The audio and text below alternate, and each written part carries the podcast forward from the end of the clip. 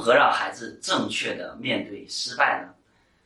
呃，在今年中考前，呃，三个月，然后我做了一个学生咨询，然后呢，这个学生来了之后呢，呃，我问问他的呃成绩，他成绩当时只能考三百分左右。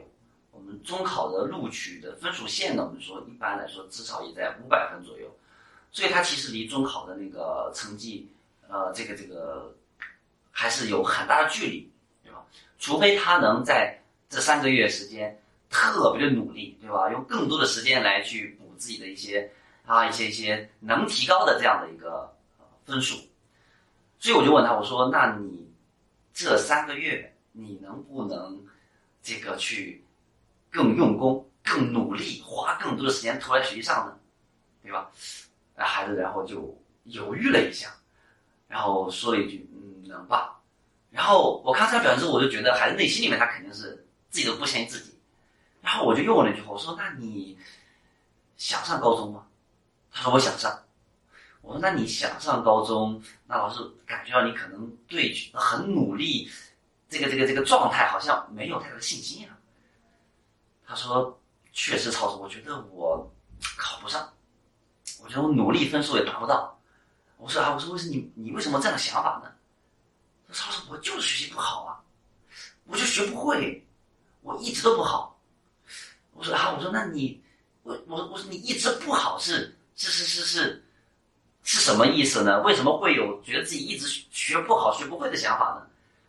他说：“曹老师，我从小学就学习不好。”我从小学就一直全班倒数，我就没有去过前面，所以我就一直就是一个不会学习、学不好的这么一个学生。就我听完之后，啊，我觉得这个难度就特别大了。就是，就是，呃，如果他自己很有信心，才能很投入学习，然后每天要花更多的时间在学习上，可能三个月他才能升入高中。那现在呢？我觉得。最难的不是他这三个月能不能，对吧？花这么多时间，能不能找到好的方法？我最难的是他自己对自己的信心能升起来就特别的难，源自于什么？源自于他自己不信任自己。那不信任自己，源自于他从小学在学习上就不断的遭遇这种挫败，永远是班里面倒数，所以一直到了初三。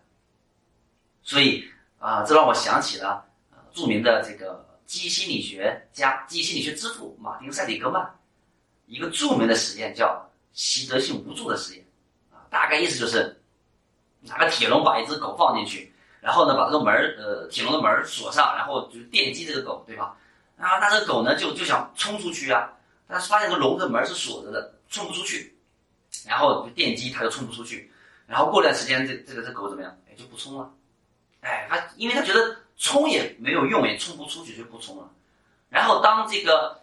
啊，这这这个把这个门给打开，再电击的时候，发现门打开了，电击它，它也是一动不动，对吧？所以我们说把这样的一种情况称之为习得性无助，就是已经做一件事情已经被打击、挫败、失败到一定的程度，他觉得自己已经不可能做好了，不可能逃出去了，所以我就啊接纳这个现状。啊，认为自己做不到，一定做不好，尝试努力都是白费的，所以那我就不去做了，对吧？所以，我我们这个这个俗语叫做叫叫叫破罐子破摔，对吧？所以，哎，想到了习得性无助，所以习得性无助，这个我们说专业术语，包括刚才我讲的这个学生的案例，其都是在重点的要说明孩子如何正确的面对失败是。多么的重要！如果孩子不能正确的面对失败，那他就会怎么样啊？他就会特别容易习得性无助，破罐子破摔，他就会把失败看得特别的重要，然后觉得自己没有能力、没有办法去尝试，啊，尝试没有任何意义，所以这个是我们所有父母都不愿意看到的，孩子有这样的，对吧？有这样的这样的想法。所以，那怎么样让孩子正确的面对失败呢？呃，在记忆心理学里面有一个重要的一个方法叫做乐观的归因，就是你对一件事情你的解释你对一件事情做不好的原因的这种归纳，你是乐观的还是悲观的，就决定着啊你是怎么样面对生活的失败。那你就决定着你接下来是去越来越去挑战、去努力、去改变，还是去啊不去尝试、去破坏、破摔。那什么叫乐观性的归因呢？这里面我们说啊三个方面，第一就是你做事情发生了一件负面的事情，发生了一件失败的事情，首先我们去对它解释、去归纳原因的时候，就是我们归纳为它是原，这个失败的事情发生是暂时的。是计时的，还是什么？还是永久的？举个例子，比如说，孩今天作业没有写好，或者孩今天玩手机了。孩子玩手机这件事情，你会怎么去跟他交流呢？你怎么总是玩手机？你看总是玩，哎，你看发现它是一个什么永久性的？哎，说孩子，妈妈觉得你今天手机好像玩的时间过长了。你看，就是一个暂时性的，对吧？哎，孩子这次考试没有考好，说。你怎么学习？你看你学习没考好，你你就是不努力学习，你总是不好好学习，你你你你你这个学习啊，你总是不上进。你看，这就是什么？永久性的一个长时间段的归因的风格。那那那是悲观性的，那乐观性的呢？就是什么？哎，孩子，哎，妈妈看这一次考试，你觉得你考的满意吗？啊，如果不满意的话，能分析下这一次考试？哎，到底是什么原因嘛？有哪些原因造成的？你看这一次，你看这时间上，时间维度上。第二就是啊，这个事情啊，这个事情的这个性质上，就孩子做这件事情发生发生失败了，发生了这个遇到问题了，遇到挫败了，对吧？那孩子到底做这件事情的影响，你有没有去放大？我们悲观的是通过说，你看你做这件事情没做好，对吧？你看你这个老玩手机，你看你玩手机会怎么样啊？会啊导致普遍性的反应，对吧？比如说，因为你玩手机不好，所以说你你你这个学习不好，所以你作业完不成。因为你玩手机，你看导致你怎么怎么样？你看他把一件事情搞得影响特别大，对吧？那我们说乐观性就是，哎，今天玩手机了，我们只说这个玩手机，说你今天玩手机，对吧？呃，这个这个这个这个。时间长了可能会影响今天写作业，对吧？这是我们说特定性的，而不是普遍性的。不要把一件事情灾难化。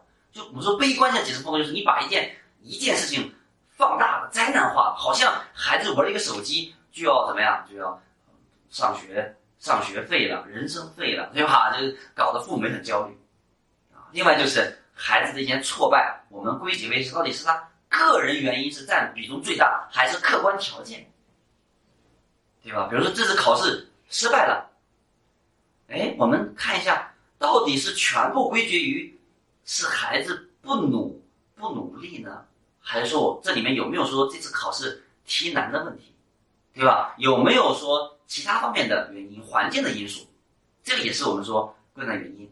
总之，我们说呃，归因风格要偏乐观的，就是点对点的。我举个例子吧，比如说那个呃。一个妈妈啊，今天带着自己两个孩子，姐姐和弟弟出去旅游啊，一家一家四口。然后在路上呢，父母坐前排，然后这个姐姐跟弟弟啊，女儿跟儿子坐在后排。然后呢，姐姐呢就在后排呢，因为弟弟还小，女儿可能啊十二三岁，那儿子呢，呃，这个只有三五岁，对吧？然后就不断在后面跟那个弟弟说说，今天我们去动物园，知道为什么带你去动物园吗？就是因为呃，我们不想要你了。然后去动物园之后呢，就要把你扔扔给让让老虎吃了，对吧？然后我们我们三个人一回家不要你了啊，就在吓唬弟弟。你看，那这个时候父母妈妈听了之后就非常的怎么样？哎，我们都听得懂非常想批评批评女儿，对吧？批评姐姐，对吧？怎么能这么吓唬弟弟呢？弟弟在后面都已经都已经哭了，对吧？说这个时候你批评你怎么批评？有的父母说，你怎么总是吓唬弟弟，对吧？你怎么总是对弟弟不友好？对吧？那你以后对弟弟不好，怎么怎么样？你你你你怎么样？对吧？你看他就是这是一种什么？这是一种悲观的、负面的去解释这件事情、沟通这件事情。那我们说一个乐观的归因，就是怎么样能帮，既能去呃去去提醒姐姐，还能帮助姐姐去下次不去做了。比如说我们说，哎，比如跟孩子跟姐姐说说，哎，孩子，嗯，这个这个，嗯嗯呃，今天你刚才对呃弟弟说的话呀，妈妈觉得不合适啊，因为你在妈妈心里面一直是一个好姐姐。你看你过去呃弟弟这个饿的时候，你可以呃可以分享你的零食，对吧？呃呃弟弟这个呃这个画画的时候，你还能辅导弟弟画画，对吧？然后呢，弟弟孤单的时候，你还陪弟弟玩。所以你在妈妈印象里面，你都一直是一个特别的呃善良的、爱帮助弟弟的、爱分享的好姐姐啊。那你今天是怎么了呢？对吧？哎，你刚才为什么要吓唬弟弟呢？啊，这这个是不对的啊。你看在这里面，他就把孩子的一件错误的行为，就是归结为什么？就是今天，而不是永久的，就是这一件事情，而不归于普遍的说你你就是一个不好的姐姐。你看你。今天吓唬弟弟，你昨天干什么了？你哪天对弟弟不好了？又又把它变成一个普遍性的，对吧？所以他这个是这种我们说是对一件事情我们的一种解释的风格，是会影响孩子如何去面对他一件事情做不好、没有做好的事情，对吧？所以我们说，对于孩子发生一些挫败，我们一起跟孩子面对的时候，可以告诉孩子，这只是暂时的一次失败，对吧？没有影响那么大，我们只要努力调整总结就很好。啊，第二就是如何面对正面对失败，就是让孩子有一个积极的情绪，帮助孩子学会调整他的负面情绪，对吧？那他会有更好的事，更好的能去面对失败。第三就是关系，当我们亲子关系很好，然后让让孩子拥有身边有好的同伴关系，那当他遇到失败的时候，他就能去找父母、找朋友、找同学倾诉，在倾诉的过程当中就会得到安慰，得到信任，得到支持。得到帮助，那这个时候孩子就更有信心、更有勇气去面对失败，重新站起来，重新去挑战。所以说，帮助孩子去构建积极的人际关系，也是特别重要的面对失败的一个好的方法。好，那我们这一节呢就聊到这里。